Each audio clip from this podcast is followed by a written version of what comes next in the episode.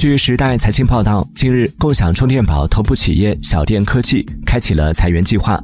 据悉，本次裁员涉及运营、KA、产品等公司多个部门。据了解，本次裁员主要集中在公司的底层员工，高层管理人员则未受到影响。